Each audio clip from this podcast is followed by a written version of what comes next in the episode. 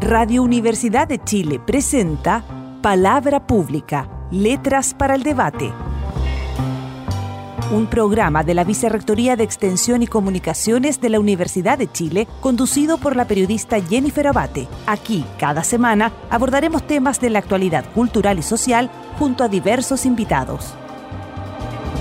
Muy buenas tardes, bienvenidos y bienvenidas todos y todas a una nueva edición de Palabra Pública, Letras para el Debate. Estamos en un lluvioso viernes, al menos en la zona central, en Santiago una lluvia que necesitábamos, pero que también sabemos y tenemos conciencia de que está afectando a muchas personas que están en la calle con situaciones complicadas desde siempre, pero eh, agravadas, por cierto, por la crisis social y sanitaria asociada al COVID-19 en nuestro país. Precisamente para hablar con una de las figuras centrales en las últimas semanas y que precisamente nos ha permitido acceder a mayor información y que incluso ha tenido impacto sobre la manera en la que se entrega la información y se cuentan eh, los fallecidos desde el gobierno, estamos hoy para hablar con Alejandra Matus. La voy a presentar antes de darle la bienvenida. Alejandra Matus es periodista de la Pontificia Universidad Católica de Chile, máster en Administración Pública de la Escuela de Gobierno Harvard Kennedy de la Universidad de Harvard y Nieman Fellow de la Universidad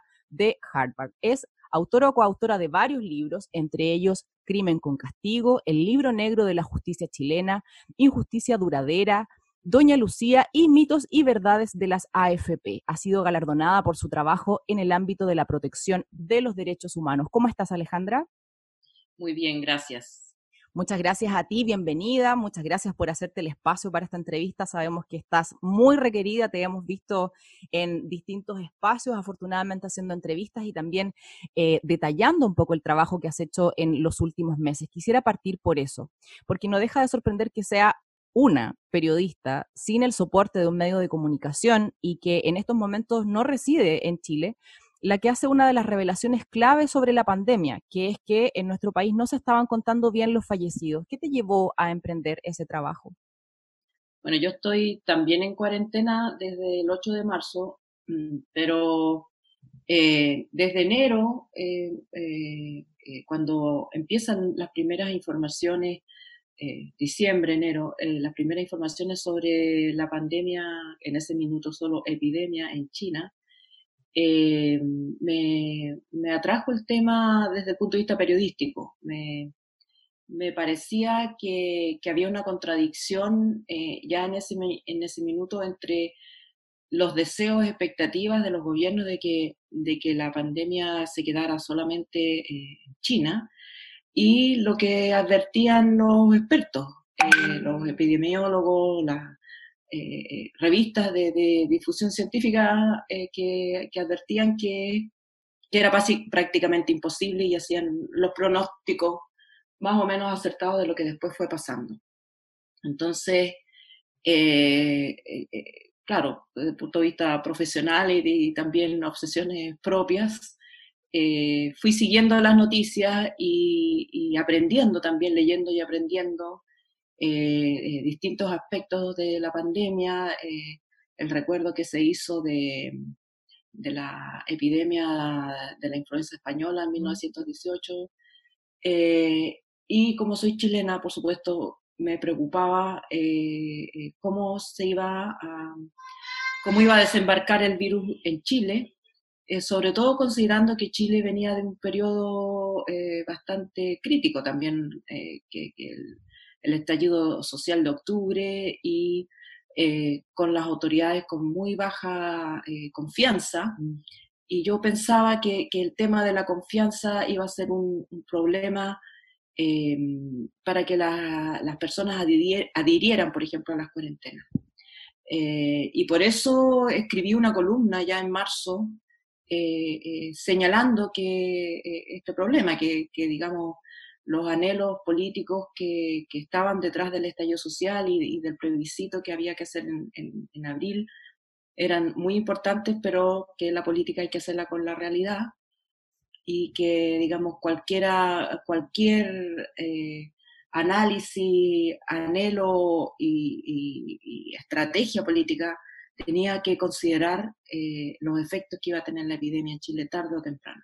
que son los que estamos viendo, como tú sabes, en, en, Santiago sobre todo, y ahora se teme por Valparaíso, también está ocurriendo en el norte, la situación está profundamente agravada precisamente por esa realidad, por las personas que viven en campamentos, por personas que han denunciado en las semanas anteriores tener hambre, eh, porque efectivamente no se pueden desplazar a sus trabajos informales para, para tener el sustento diario.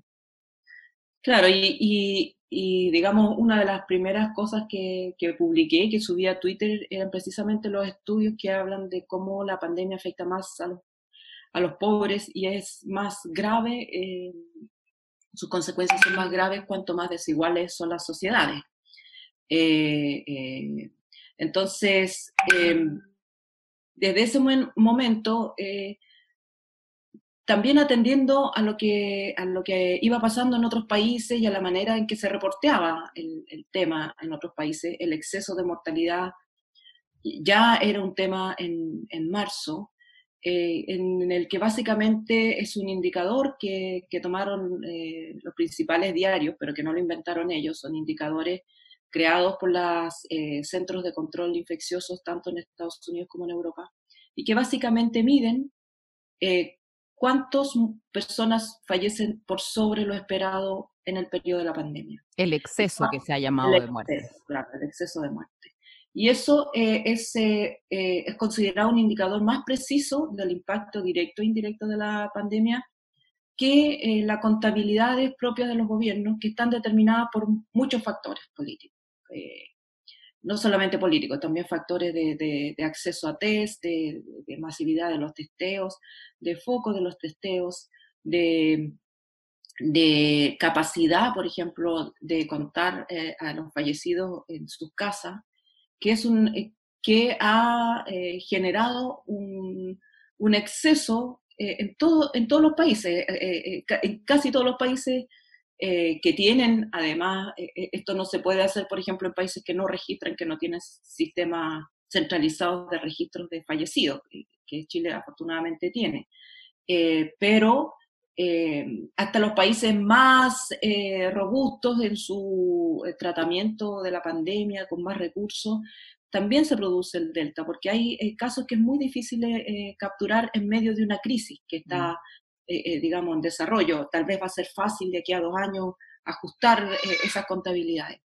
Entonces, por eso se hace este, este indicador, este cálculo, y le permite a las autoridades también ajustar sus políticas, digamos. No, la, la, actitud normalmente de los gobiernos democráticos que han visto este indicador ha sido decir, reconocer que hay, hay un subreporte inintencional eh, muchas veces, tratar de tomar medidas para corregir ese subreporte y sobre todo hacerse cargo de ese número para tomar medidas políticas en el momento eh, en que se conoce la información. Claro, y a partir de eso tú descubriste que en marzo de 2020 respecto de marzo de 2019 había un aumento o un exceso de alrededor de 12% de las muertes y de 11% si se consideraba el promedio de los cinco marzos eh, de años anteriores.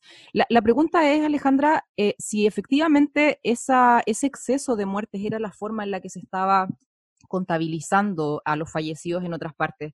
¿Por qué eh, en nuestro país nadie tuvo la inquietud, crees tú, de efectivamente eh, hacer estos cruces? O sea, y, además desde el, desde el, comienzo el gobierno dijo que el registro civil no era eh, la vía a través de la cual se tenían que obtener estos datos y no al margen, hoy precisamente los datos que se informan todos los días desde la autoridad son los del registro civil.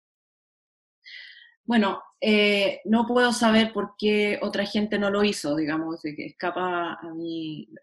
Eh, como te digo, no es un método que yo inventé, no es algo que estaba escondido ni, que encontré rastrojeando en un paper publicado en una biblioteca, sino que era un, tracker que, estaba, eh, que se iba actualizando y mostraba distintos países. Chile no aparecía en esos trackers porque no tenía la información pública abierta. Y mucha gente sí tuvo la inquietud, porque yo en ese tiempo, en los primeros meses, estaba publicando eh, información sobre el Instituto de Salud Pública, que era el primer laboratorio, porque llamaba la atención que el, crecimiento de la epidemia en Chile era lineal, o sea, así.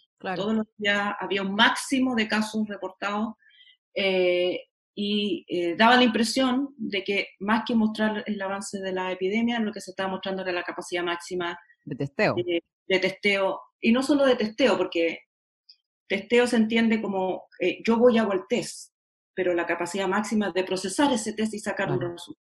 Y, y, eso, además tenía un retraso, ya en ese minuto el, el registro, el, el, ISP tenía un, un, retraso de siete días, cinco a siete días, por lo cual la, la foto que estaba mostrando, no sé, el, el, 10 de marzo, por poner un caso, eh, el gobierno eh, eh, podía ser la foto de dos, tres días de atraso, porque llegó un momento en que esto se llegó como a su cúspide de, procesamiento.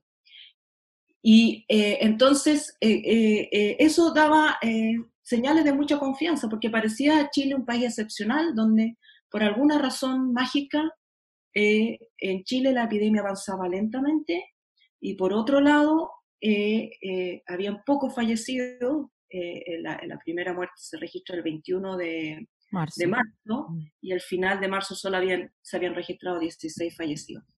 Eh, eso generaba dudas sobre los datos, porque es razonable pensar que en un país que no tenía otras políticas eh, especiales o extraordinarias, al revés, digamos, no se adoptaron ninguna de las políticas que en otros países habían servido para, para contener o aminorar la velocidad de, contagio, que Chile tuviera estas cifras tan, digamos, promisorias o, o distintas, fuera de la regla.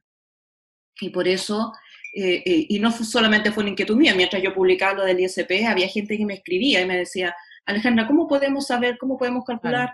Y yo entonces yo decía, bueno, eh, la forma es esta, hay que, sacar, hay que sacar el número de fallecidos y compararlos y bla, bla. Pero después de dar esos consejos me daba cuenta que, que no estaba esa información y que las personas me escribían de cuenta que la, la información no estaba, entonces me puse a buscarla yo. Eh, lo primero que hice fue buscarla en el DAIS y darme cuenta que el DAIS, la información más actualizada la tenía hasta 2017, el INE eh, y registro civil, digamos, y, registro civil tampoco las tenía publicadas. Y ahí fue que, eh, digamos, en esta búsqueda, una fuente me, me pasó los datos de marzo de manera reservada, o sea, reservada la identidad, pero los datos eran los datos correctos.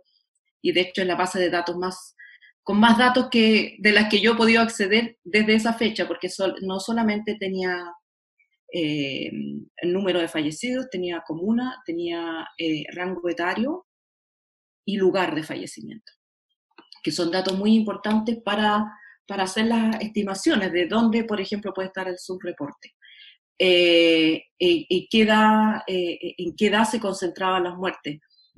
Eh, mucha gente, eh, bueno, cuando salió la respuesta, como tú decías, del gobierno, decir que habían cinco lunes, que, que el registro civil no era la fuente, que bla, bla, eh, em, pasaron por alto otros dos datos que yo entregué en, esa misma fecha, que eran que la mayoría, no solamente había un número mayor de muertes en marzo, estaban fuertemente cargados hacia las edades mayores, de 50 años para arriba de una manera inusual, en una distribución inusual, comparado con los cinco años anteriores. Eh, eh, y, significativamente inusual, o sea, con rango estadístico de, diferencia lo suficientemente extraño como para eh, haber sido llamativo. Y luego también la distribución por, por regiones. En marzo, si bien a nivel nacional había un 11% de diferencia en exceso de muerte, hay algunas regiones donde esa diferencia es mucho mayor. Mm. Valparaíso, Concepción, o sea, Biobío, Magallanes, en, en esa primera eh, muestreo. Y después, en abril, bueno, ya todo esto generó el debate que sabemos, el, gobierno eh, eh, liberó los datos del registro civil, pero solo número de fallecidos, no, pero no ni edades ni lugar, mm. ni, ni, otra, eh, ni causa de muerte que recién, digamos, eh, recién me respondieron una, la petición que me, hice, me la respondieron recién, pero eh, sin lugar de fallecimiento, entonces no. Claro. La información prácticamente no Alejandra, y detrás de, de, esta, mm, digamos, de, de, de, este pasar por alto esa información. ¿Tú crees que había un interés creado malicioso, voy a ponerlo entre comillas, de parte del gobierno para ocultar información o crees que simplemente no fueron lo, suficiente minucio lo suficientemente minuciosos como para efectivamente hacer un, registro más complejo y más completo del número de fallecidos? No sé eh, cuáles son, fueron las intenciones porque no las puedo reportear, digamos, no puedo... Eh, eh, uno normalmente cuando reportea los propósitos políticos de algo, perdón, me dio cuando uno reportea los propósitos políticos de algo, tiene que buscar evidencia, ¿no? Un, un, una entrevista en que alguien te diga, mira, vino y nos ordenó hacer tal cosa. No, no tengo acceso a esa información, por lo tanto, no, no, no, no voy a hablar de pues, cuáles pudieron o no pudieron ser las intenciones. Lo que sí puedo eh, eh, analizar son las declaraciones públicas antes y después. Y las declaraciones públicas de ese minuto hacían énfasis eh, en, que Chile era el primer país con más testeo, que Chile era el país con más eh, eh, capacidad, con una capacidad única y excepcional para atender la crisis, que Chile contaba, en algún momento se dijo que contaba más allá de lo que se recomendaba, que Chile tenía la más baja letalidad, gracias a, estas políticas de eh, cuarentenas dinámicas y, de las medidas de, seguimiento y trazabilidad que le permitían a Chile tener, digamos, mayor flexibilidad en su eh, política y que eh, sobre la base como de esa, de esa construcción de, de esos argumentos se descartaba completamente lo que yo había publicado eh, el ministro incluso usó la frase diciendo que la posibilidad de su reporte era prácticamente nula. Eh, y también atribuyó, eh, sin mencionarme, sino que de manera indirecta, atribuyó intenciones espurias o, de intentar que les vaya mal o que el, gobierno fracase, digamos, una intencionalidad política detrás de estas publicaciones. ¿Por qué lo hizo? No lo sé. No lo sé por qué lo hizo, eh, pero sí sé que tuvo la oportunidad de haber visto esos datos, así como vio los datos del número de fallecidos, también eh, podría haber visto esa otra información que, a la que no se refirió nunca en ninguna de sus declaraciones, ni tampoco se refirieron, hay que decirlo, otras personas que también analizaron los datos y que dijeron que, que no eran significativos, que el método estaba malo, que yo no sabía sumar, en fin, varias cosas, pero tampoco se refirieron a, ese, a esos otros datos. Alejandra, cuando tú liberas esta información, em, tal como tú dices, hubo una, crítica de parte del ministro Mañalich y también pudimos ver en redes sociales que si bien muchísima gente agradecía el trabajo que tú estabas haciendo, no faltaron voces que te criticaron por eh, cuestionar la verdad oficial en un momento en que supuestamente debía primar la idea de la unidad nacional, el apoyo al gobierno, etcétera e incluso periodistas que te trataron de alarmista e irresponsable. ¿Cómo, cómo enfrentaste en ese momento esos comentarios y por qué crees que se produjo esa reacción? Bueno, la, la reacción emotiva de la gente eh, eh, la comprendo porque em, es un shock eh, y, y, cuando uno tiene que adaptarse a, a, a malas noticias, la reacción emocional es dispararle al mensajero y eso es, histórico y siempre ha sido así.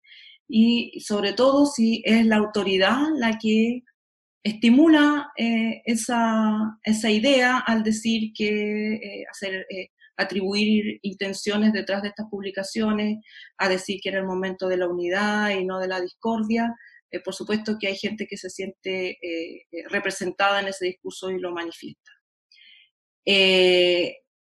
Lo de irresponsable eh, eh, y alarmista eh, me pareció injustificado y me pareció también temerario de parte de los colegas que hicieron esos juicios sin siquiera haberme mandado un mensaje directo para preguntarme cómo hiciste esto, digamos, reportear un poquito antes de, tirar esas piedras. Claro. claro. Pero bueno, también eh, eh, están allá y, de alguna manera, aunque nunca ha sido mi intención eh, publicar esta información para criticar el, reporteo de otro, digamos, no, tiene un efecto de compararme con nadie, sino que simplemente aportar información que me parece relevante. Em, puede que se hayan sentido de alguna manera también en, en, lo psicológico, se hayan sentido interpelados. Claro, como un cuestionamiento a la. Claro, un cuestionamiento que, porque ella tiene estos datos y ustedes no, entonces una manera una manera, eh, digamos, rápida de salir y decir, bueno, es que ella fue responsable, ella publicó información que no estaba lo suficientemente verificada, y no como nosotros que somos responsables y que sí lo estamos haciendo bien y, con resguardo de la salud pública, en fin, digámoslo. Puede que haya sido esa la realidad, pero, pero me pareció que en cualquier caso un, gesto mínimo de curiosidad es llamar a la persona, eh, sobre todo que yo estoy súper disponible siempre, que contesto la máxima cantidad de, mensajes directos que me llegan y, no es difícil ubicarme. Alejandra, me llama la atención el, modo de trabajo que estás teniendo ahora. Tú le has agradecido a tu hermano Marcelo Matus, que es doctor en Ingeniería Civil Eléctrica y Computacional con mención en Matemáticas Aplicadas, y en el artículo que publicaste recientemente en Infogate, donde detallas el trabajo detrás de las cifras que has hecho públicas, también haces referencia a los aportes de Felipe Cabello, que es profesor del New York Medical College, y de Eric Sierra, que es investigador del Centro de Energía de la Facultad de Ciencias Físicas y Matemáticas de la Universidad de Chile en la interna? ¿Cómo organizas el trabajo? ¿Cómo, cómo te articulas, sobre todo a la distancia, además, con fuentes y especialistas de distintos ámbitos? Bueno, la, primera, eh, eh, eh, tengo la suerte de tener un hermano abogado, bastante capo también, y, Marcelo, entonces yo siempre primero recurro a la familia hay temas a los que recurro primero a Jean-Pierre porque son temas legales para ver si hay posibilidad de querella y como esas cosas.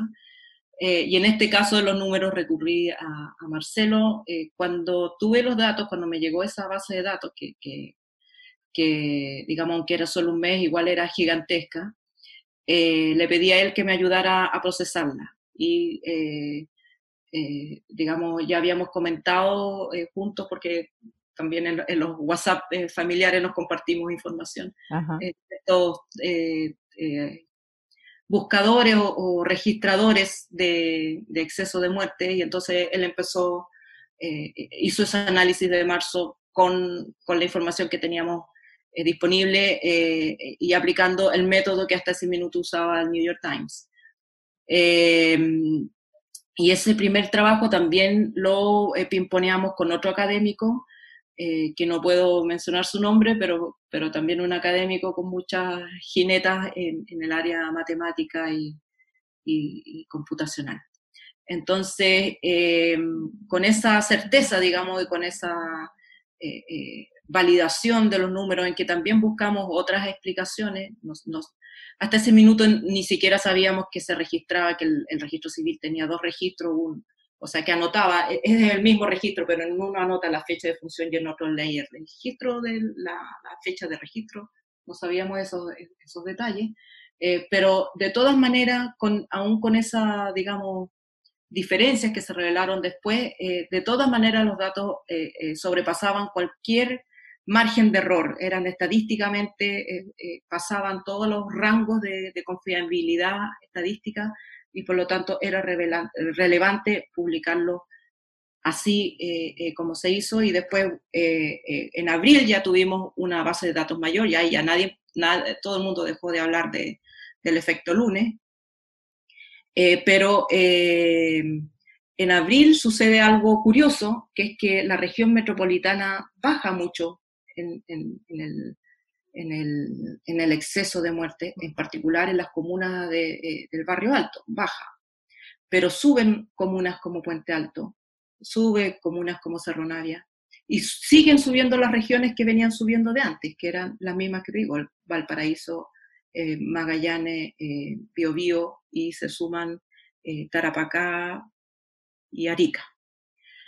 Eh, y se mantiene, digamos, eh, la significancia estadística eh, eh, más que para el promedio nacional en los promedios regionales. Y en mayo ya se dispara en todos lados, mm. digamos. Pero si tú hubieras visto esas cifras, las cuarentenas en regiones donde no se han dictado cuarentena o donde se han dictado muy tardíamente, hubieran estado en cuarentena hace rato. Porque eso te revelaba que también la realidad regional es distinta, la capacidad de testeo en regiones es distinta, los laboratorios hay regiones que en algún momento eh, eh, tenían cero casos positivos, y eso era porque eh, los laboratorios colapsaron o ese día se echaron a perder las muestras, cerraron el laboratorio, entonces el análisis de los datos también tiene que estar acompañado con el conocimiento del territorio. Y eso es también lo que hacemos los periodistas. O sea, yo también no solamente me nutrí de los datos y de, la, y digamos, de estos colaboradores científicos, también hice reporteo en terreno a pesar de la distancia.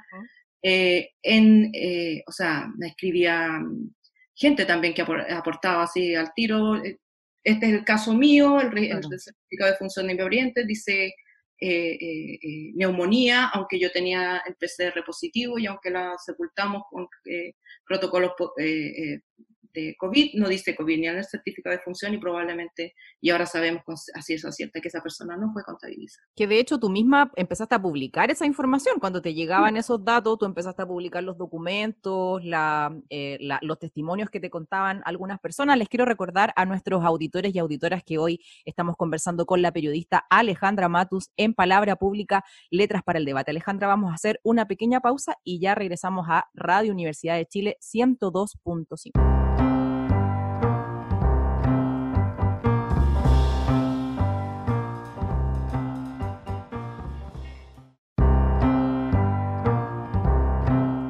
Ya estamos de regreso en Palabra Pública, Letras para el Debate en esta oportunidad, en este viernes, conversando con la periodista Alejandra Matus desde Estados Unidos. Y hoy nos está contando su método de trabajo, cómo ha llegado finalmente a, cifras que han puesto en jaque no solo eh, la estrategia comunicacional del gobierno, sino que también han abierto una posibilidad para que contemos con mayor información respecto de la manera en que la pandemia por COVID-19 está impactando en nuestro país. Alejandra, en, en las cifras de contagio y fallecidos en Chile son desastrosas, no se puede decir de otra manera. Esta semana se dio a conocer además el tercer informe del Monitoreo Nacional de Síntomas y Prácticas COVID-19 en Chile, que es realizado por la Universidad de Chile y el Colegio Médico, donde se señala que el plan de retorno seguro que había propuesto el gobierno redujo el efecto de la cuarentena en un 78%. Sin embargo, el gobierno ha atendido a, responsabilidad, a responsabilizar perdón, a una población que no respeta medidas como la cuarentena. Desde tu perspectiva, ¿de quién es la responsabilidad de estas cifras que hoy nos tienen entre los países con el peor manejo de la pandemia? Eh, de hecho, hoy día es el, hoy día, desde ayer, Chile es el país con mayor número de contagios por millón de habitantes, y esto se refiere solo a las cifras oficiales y con el mayor número de fallecidos por, eh, por millón de habitantes también. Es brutal. Sí. Eh, bueno, por supuesto que hay una responsabilidad de cada persona de cuidarse y tomar las medidas eh, lo máximo posible, y esto también parte de supuestos, parte de supuestos de que la gente puede económicamente hacerlo, de que, de que los jefes no te van a obligar a ir a trabajar, eh, y parte de los supuestos que tienes condiciones habitacionales eh, adecuadas y que tienes la educación suficiente para saber que cuando el gobierno está hablando de retorno seguro, eh, tienes que tomarlo con distancia y, tienes que buscar tu propia información y, y, probablemente tomar medidas de resguardo más allá de lo que la autoridad sugiere esos ciudadanos, eh, eh, eh, normalmente uno tendería a pensar que tienen un mayor nivel de ingreso y un mayor nivel educacional y es una minoría en el país.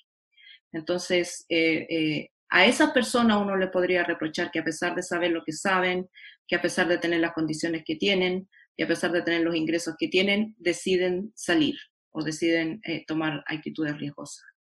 Para el resto de la población, la responsabilidad fundamental es del Estado y del gobierno, que en el fondo es el administrador del Estado provisorio eh, eh, con el mandato de la gente que lo elige. Eso también uno pierde de vista muchas veces que el gobierno es un servidor público, que el gobierno está al servicio de, los intereses comunes de todos. Y eh, en este sentido, la primera responsabilidad y la única responsabilidad exigible es la responsabilidad política porque si yo tengo la responsabilidad política, por ejemplo, de eh, eh, hacer que las cuarentenas se cumplan, y veo que hay un comportamiento em, em, significativo, porque las cuarentenas nunca se respetan en 100%, ¿cierto? Uno espera que por lo menos se, se reduzcan los movimientos en 60%. Si uno ve que el movimiento no se reduce o se redujo inicialmente a 60% y después que yo hablé algo eh, eh, ese comportamiento eh, disminuyó drásticamente, bueno, tengo que ver que hubo un problema de mi discurso. No es gente malvada la que, la que me... Gente que se quiere enfermar. Claro, hay gente que se quiere enfermar. Hay algo pasa, hay un desajuste entre lo que yo estoy diciendo y el comportamiento que espero. Entonces es la autoridad la responsable de ajustar su discurso a lo que espera que suceda.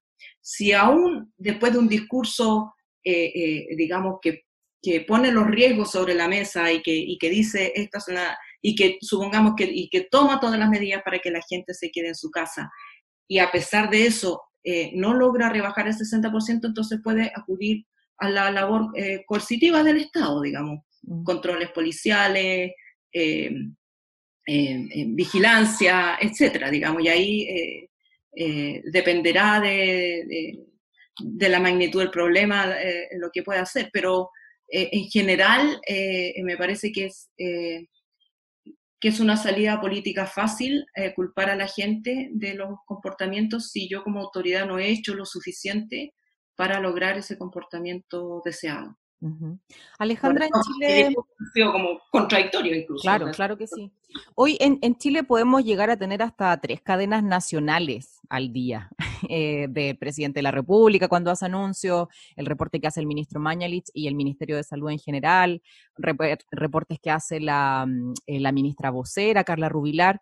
Y esto implica que gran parte de la información que recibimos proviene más de discursos oficiales y estrategias comunicacionales del gobierno que de investigación o reporteo independiente. ¿Qué opinas tú sobre esta forma de, construir la información y la estrategia del gobierno de copar los espacios mediáticos? A mí me parece eh, un mal, me trae malas memorias de, eh, de, dinacos y, y, digamos, los reportes oficiales.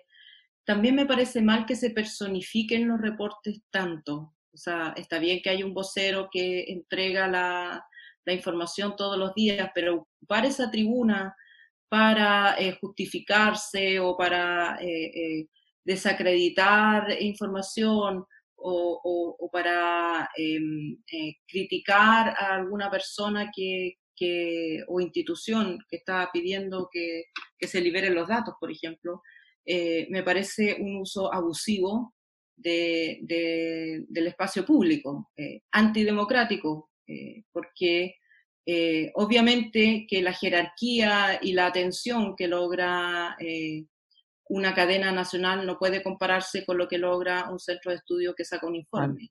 Y si desde, desde, desde la tarima del Estado, en vez de decir vamos a recoger esto, lo vamos a estudiar, lo vamos a analizar, vamos a invitarlos a, a conversar con nosotros, eh, eh, se le tiran, eh, digamos, ollas con agua hirviendo, eso provoca un, efecto inhibidor en la libertad de expresión. Si yo le tiro agua hirviendo a Eduardo Angel, el, el, ¿qué le queda a Juan Pérez? ¿Qué le queda a, una persona que siente que tiene algo que decir, pero va a ser acusada de estar contra el espíritu nacional eh, eh, se queda, mejor me quedo callado. Eh, y es lo que ha pasado en los hospitales, que, que, la gente está, vive no solamente estresada por, por el control de la pandemia, sino que estresada por la posibilidad de sumario, de la, de, de, la amenaza de sumario si es que se llega a saber algo, que si se dice algo que el gobierno estima inconveniente. Me parece eh, que destila un espíritu autoritario que no es, eh, que no se condice con, con, un Estado democrático.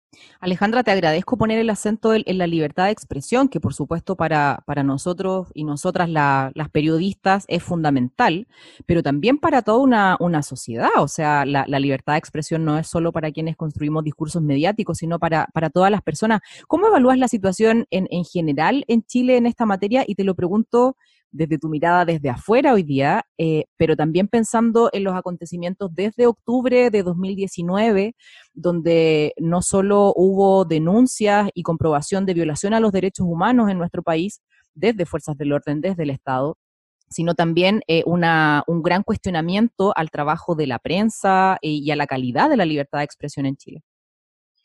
Me parece que, hay signos de, alarma, no solamente respecto de, la manera en que desde posiciones de autoridad se desacreditan los discursos indeseados para la autoridad, sino que también eh, eh, el retroceso en acceso a datos públicos, en la transparencia. Eh, la ley de transparencia ha funcionado muy mal en, en, el periodo de la pandemia y me parece que la justificación que dan distintas instituciones en torno a que, a que la pandemia hace más difícil el trabajo de los funcionarios que tienen que recopilar y entregar esa información no es suficiente, no, no, no, no calza. Eh, y te voy a poner ejemplo el ISP, que me, que me pidió 100 eh, días hábiles, o sea, hasta octubre 13. 100 días. 100 días hábiles. No, no, no de corrido, 100 días hábiles, que son, súmale... Eh, 8 días más por mes. días más por mes, ya. Me llega hasta octubre 13. En octubre 13 me tendrían que entregar información que pedía en abril. Información que está en computadores información a, la que el gobierno cuando quiere dar su informe revela estar eh, en control o en conocimiento de esa información. No es información que tienen que ir a buscar a un sótano, eh, en una bodega, en un archivo judicial eh, escrito a mano. No, está en, en, archivos computacionales y que un funcionario, dependiendo de la complejidad que se pida, porque se pide este campo, este campo ya en una hora, dos horas podría resolver. Entonces, em, y si no está computada, si no está en línea y si la respuesta es que la información no está organizada, entonces la respuesta debiera ser esa, porque también es importante saber que, eh, eh, que no está organizada, digamos. Si no está organizada eh, computacionalmente, como yo me imagino, entonces quiere decir que el gobierno también, al referirse a esa información, está hablando de información que no es confiable, es decidor, es decidor también cuando no, no existe ese reporte. Estaba pensando en lo que pasó con el Sename, no sé si recuerdas con, eh, me acuerdo del primer caso de la muerte de la niña Lisette Villa, eh, y donde efectivamente se comienza a hacer investigación judicial y periodística que da cuenta de que el Sename efectivamente no tenía registros actualizados y detallados de la cantidad de niños fallecidos al interior de sus dependencias. Claro, y abre como muchas tareas respecto también del registro de muerte en Chile. Eh, eh, por, por, estar concentrada en el tema de la pandemia, he pasado por alto un, tema, pero que es súper llamativo, que el 2010, en marzo del 2010, o sea, eh, la primera base de datos de los marzos que yo tuve son de 10 años, del 2010 al 2020. Y el 2010 hay un salto también muy significativo de, de fallecidos, muy por encima de lo, de, lo esperado y muy por encima de lo que se reportó como fallecidos del terremoto no sé cuántos se reportaron, no, sé, pero mi memoria era 400, 500 y el exceso de fallecidos es sobre 1000. Entonces, eh, quiere decir también que eh, eh, respecto a los fallecidos del terremoto es un tema que no se ha investigado lo suficiente y que probablemente fallecieron más personas por consecuencia directa y también indirecta de, del terremoto, es decir, gente que probablemente no pudo acceder a servicios de salud eh, eh, en esas condiciones. Entonces yo creo que, que, que, la fortaleza y la, y la precisión de los datos en Chile es un tema. Eh, Roberto Méndez, de hecho, lo había puesto justo antes de que pasara todo esto, el tema de la fiabilidad de los datos en Chile de, de, las bases de datos que no conversan, de, de, los distintos registros que, que, hay que llevar en forma paralela y que tienes que estar repitiendo todo el mundo en un país donde además todos los chilenos tienen root, que por ejemplo en Estados Unidos no existe el root. Entonces llevar la contabilidad de los registros de, de los fallecidos es un pelín más difícil que en Chile, donde desde que naces tienes un número asignado y un código de barra eh, eh, que lo usas para todo, entonces eh, en Chile el control, digamos, de, tu información y digamos de una manera también escalofriante, si uno lo piensa también en, lo en el derecho a la privacidad, está, digamos, en línea. O sea, casi que con tu celular pueden saber si estás vivo o estás muerto. Entonces, me, me, parece, digamos, es todo eso contradictorio con la cerrazón sobre los datos. Y, y la cerrazón, eh, eh, ayer me respondió una petición que hice eh, Fiscalía, por ejemplo. Le pedí las autopsias abreviadas para, para saber cuántos casos de COVID ellos habían detectado en, en el ejercicio de las funciones de, de, la Fiscalía. Y la respuesta fue que no me la van a entregar en recuerdo a la privacidad. Y eso es, es, tan absurdo porque en Chile la muerte es un hecho público. En casi todos los países la muerte es un hecho público. Tú puedes sacar el certificado de función de cualquier persona por esa misma razón. No tienes que ser ni familiar, ni directo, ni nada. De hecho, hoy día tu dirección, tu root y todo, eh, eh, basta que yo sepa eh, tu nombre y tu apellido para, para, para, encontrarlo, porque está publicado en el, en el servicio del registro electoral. Entonces, bueno, ¿vamos a respetar la privacidad o no lo vamos a respetar? se usa la privacidad para negar datos pero eh, eh, la privacidad deja de existir eh, para otras cosas. Digamos. Entonces, me parece que todo eso es un tema largo y, complejo y que probablemente va a requerir investigaciones académicas de todo tipo. Desde, o sea, a partir de esto van a surgir, yo me imagino, un enorme abanico de enorme, y espero que así sea, claro. Alejandra, bueno, le recuerdo a nuestros auditores y auditoras que estamos conversando hoy con la periodista Alejandra Matus desde Estados Unidos. Alejandra, me imagino que has visto los memes que ponen el acento en que Alejandra Matus está haciendo todo el trabajo mientras el resto de los periodistas de Chile solo miran. Al margen de que puede ser injusto hacerse una idea del trabajo de todos los y las periodistas únicamente a partir de lo que hacen los rostros televisivos, que es a partir de quienes se juzga el trabajo de todos los y las colegas, ¿cuál es tu visión en general del periodismo que se hace hoy en Chile? Bueno, yo creo que está muy contenido en tu, en tu comentario, ¿no? La gente identifica el periodismo con la tele, básicamente. Es la tele, porque además la tele es el medio eh, preferido por la gente para informarse en Chile.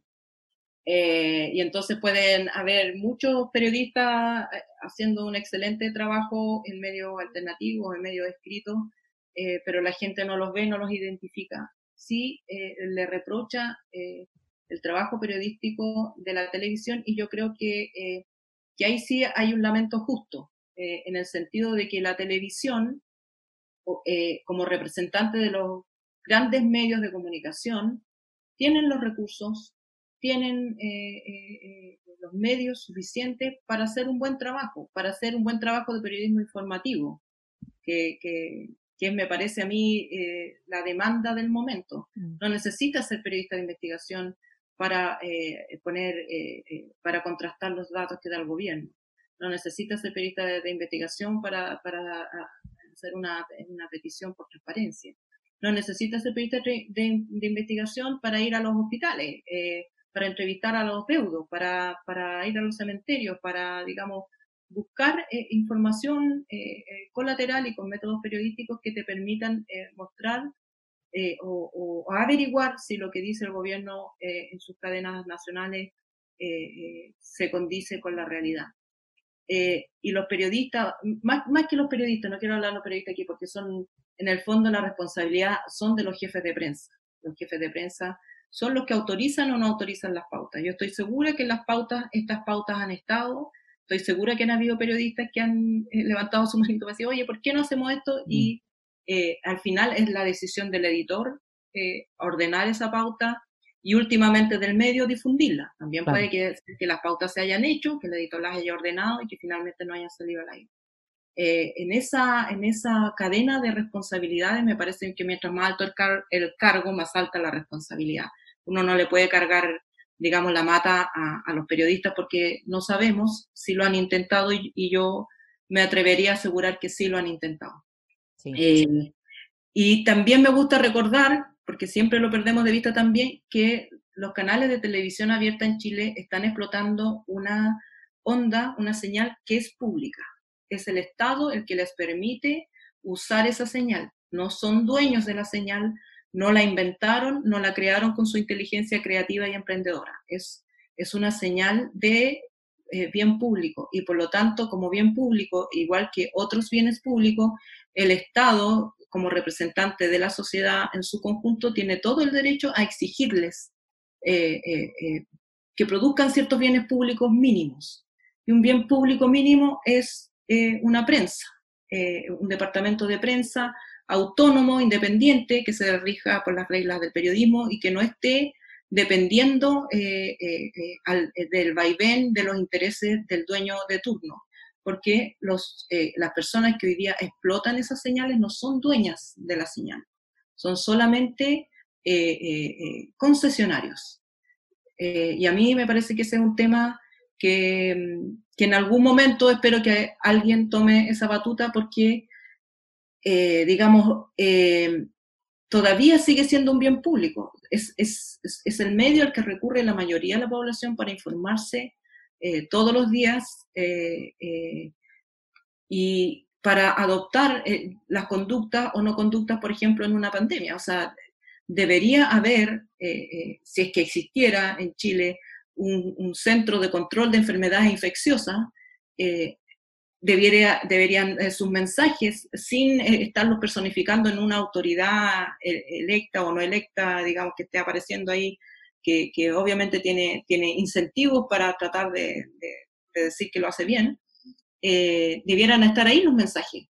Estos son los lugares de cuarentena, estos son los, los, servicios que se consideran esenciales, todos los otros servicios deben estar cerrados, no pueden pedir permiso salvoconducto a empresas que hacen plástico y pasar por, por boliche de, la esquina, como sé que, ha sucedido.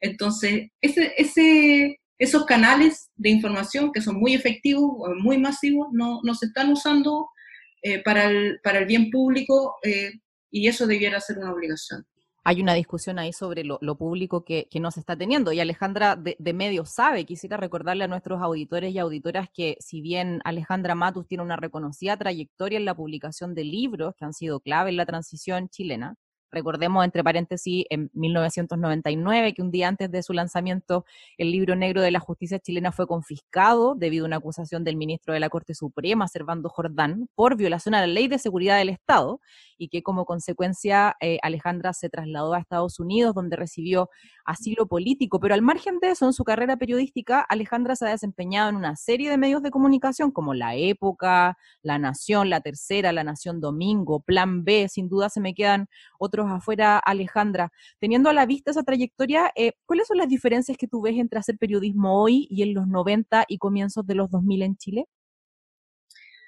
Bueno, hay, hay eh, muchos, muchos cambios. Voy a tratar de, mencionar solo algunos. El, eh, la década de los 90 también fue difícil para el periodismo. Eh, fue difícil porque estábamos en la llamada transición a la democracia, que no, nunca terminaba. Yo no sé si ya la declararon terminada o no, pero... La, han declarado terminada varias veces. el, fin de la transición era como el tema anual de, de, esa época. Eh, y habían pactos de esa transición de la que formaban parte los medios. Eh, en ese minuto los medios oficialistas eran los que antes eran de oposición, eh, y el, medio de oposición era eh, el Mercurio la Tercera. Eh, en, ese, en ese escenario, em, si bien tenían líneas editoriales y posturas editoriales distintas, los pactos de la transición eran compartidos por, por casi todos, digamos. salvo algunas revistas alternativas que, que, existían en ese tiempo, pero no de, no de alcance masivo. Entonces, ¿Qué significaba el pacto de la transición? El pacto de la transición significaba, por ejemplo, se puede hablar de violación a los derechos humanos, pero no se puede hablar de la responsabilidad penal de Pinochet. Y, así, digamos. Eh, eh, otro pacto tácito era no cuestionar el, modelo de, económico. Otro pacto no tan tácito, sino que más bien declarado, eh, era no investigar las em, las privatizaciones de las empresas públicas, no investigar posibles casos de corrupción del 90 hacia atrás. entonces eh, había un cerco bastante amplio y bien delimitado, yo no lo sabía, porque pues, cuando se acercaba ese cerco te llegaba el shock de electricidad y digamos, y no se podía. Entonces, y además, sin internet, sin celulares, donde una prohibición, además con una justicia también muy todavía eh, diseñada y funcionando a los deseos del antiguo régimen, eh, cualquier juez podía dictar una orden de informar por cualquier cosa, digamos, a veces era bien una orden de prohibición de informar absurdas, pero las dictaban igual, y la prohibición de informar duraba hasta que se le cantaba al famoso juez, y podía durar años. O sea, siempre duraba hasta que el caso en cuestión que se quería, eh, sobre el cual se está informando, se enfriaba. Y también habían provisiones de informar eh, fuera del margen de la ley, como la provisión de informar sobre el secuestro de Christian Edwards, que eh, estuvo con provisión de informar por tres meses porque el director del Mercurio se lo pidió a los otros directores de los medios y todos cumplieron y los periodistas sabíamos lo que estaba pasando, pero no lo podíamos publicar y fue efectiva porque no había otros canales informativos eh, por los cuales esa información se pudiera filtrar. Y, este, eh, y esto fue, ah, eh, digamos, se fue estrechando porque además empezaron a desaparecer todos los otros medios, los medios que, que, trataban de, digamos, acercarse al cerco. cerró la época el 98, que fue el último, pero antes cerró la APS y la Análisis, un montón de revistas que no las quiero mencionar porque ya sé que se me van a quedar afuera un montón, pero el 98 cerró el último que era la época. Y eh, eh, el diario cerró, en la época no me acuerdo dónde cerró, pero, pero como cerró como dos meses antes del arresto de Pinochet en Londres. Mm. Y entonces la noticia del arresto de Pinochet en Londres fue tratada por los medios más proclives a Pinochet en ese minuto, que fue, fue la ironía más, más, grande, digamos, de, esa época. Y, yo creo que eh, yo creo que ese fue el momento de mayor eh, restricción de editorial, por lo menos en Chile, que duró del 98 al, al 2004, 2006, eh, antes de que empezaran a surgir otros medios. Ahí surgió el Clinic, por ejemplo, como un papelito. Sí. Y antes de que aparecieran medios digitales. Entonces pasamos así como por ese tubo súper estrecho y salimos a, a un a un mundo digital donde eh, se ha abierto obviamente un enorme canal y, siguen, digamos, proliferando y siguen eh, eh, fortaleciéndose, diría yo, incluso más durante la pandemia y, digamos que estemos haciendo esto es un reflejo de eso. Mm. Pero, pero, si bien tenemos mayor diversidad editorial, seguimos teniendo déficit de periodismo, porque el periodismo es caro, eh, es, más barato, digamos, eh, eh, tener gente que opine. Claro. tener, armar un departamento de prensa, pero es mucho más útil un departamento de prensa que, que, mucha gente opinando, digamos. Está bien, la opinión cumple un rol, pero, pero ya, ya tenemos opinantes suficientes. lo malo es que para lo otro necesitamos plata, necesitamos plata además que dure en el tiempo, no basta eh, es plata que, que necesitas proyectar por lo menos unos dos o tres años para que funcione ese departamento de prensa. ¿Y cómo echamos de menos eso en, en, estas situaciones de emergencia? Nos pasó también acá en el estallido. Yo me imagino que pasa en, muchos en muchos países, sobre todo en, en, estas crisis sociales. Alejandra, lamentablemente se nos acabó el tiempo y eso que hoy día no pusimos música, no pusimos canciones, no pusimos nada para aprovechar al máximo este tiempo de conversación con Alejandra Matus. Alejandra, te quiero agradecer por el espacio eh, de esta entrevista. Te quiero dar la posibilidad de despedirte también de nuestros auditores y auditoras. Muchas gracias a los auditores y auditoras, muchas gracias a ti, muchas gracias a, Faride y a, las personas que estuvieron detrás de la, de contactarme y de, hacer que esto fuera posible. un abrazo para todos. Un abrazo para ti también, Alejandra. Un abrazo para todos nuestros auditores y auditoras. Nos escuchamos el próximo viernes. Esto fue Palabra Pública, Letras para el Debate, acá en Radio Universidad de Chile 102.5. Que tengan buen fin de semana. Radio Universidad de Chile presentó Palabra Pública, Letras para el Debate un espacio para debatir ideas que cambian la sociedad conducido por la periodista Jennifer Abate. Escúchenos todos los viernes a las 18 horas en el 102.5 FM.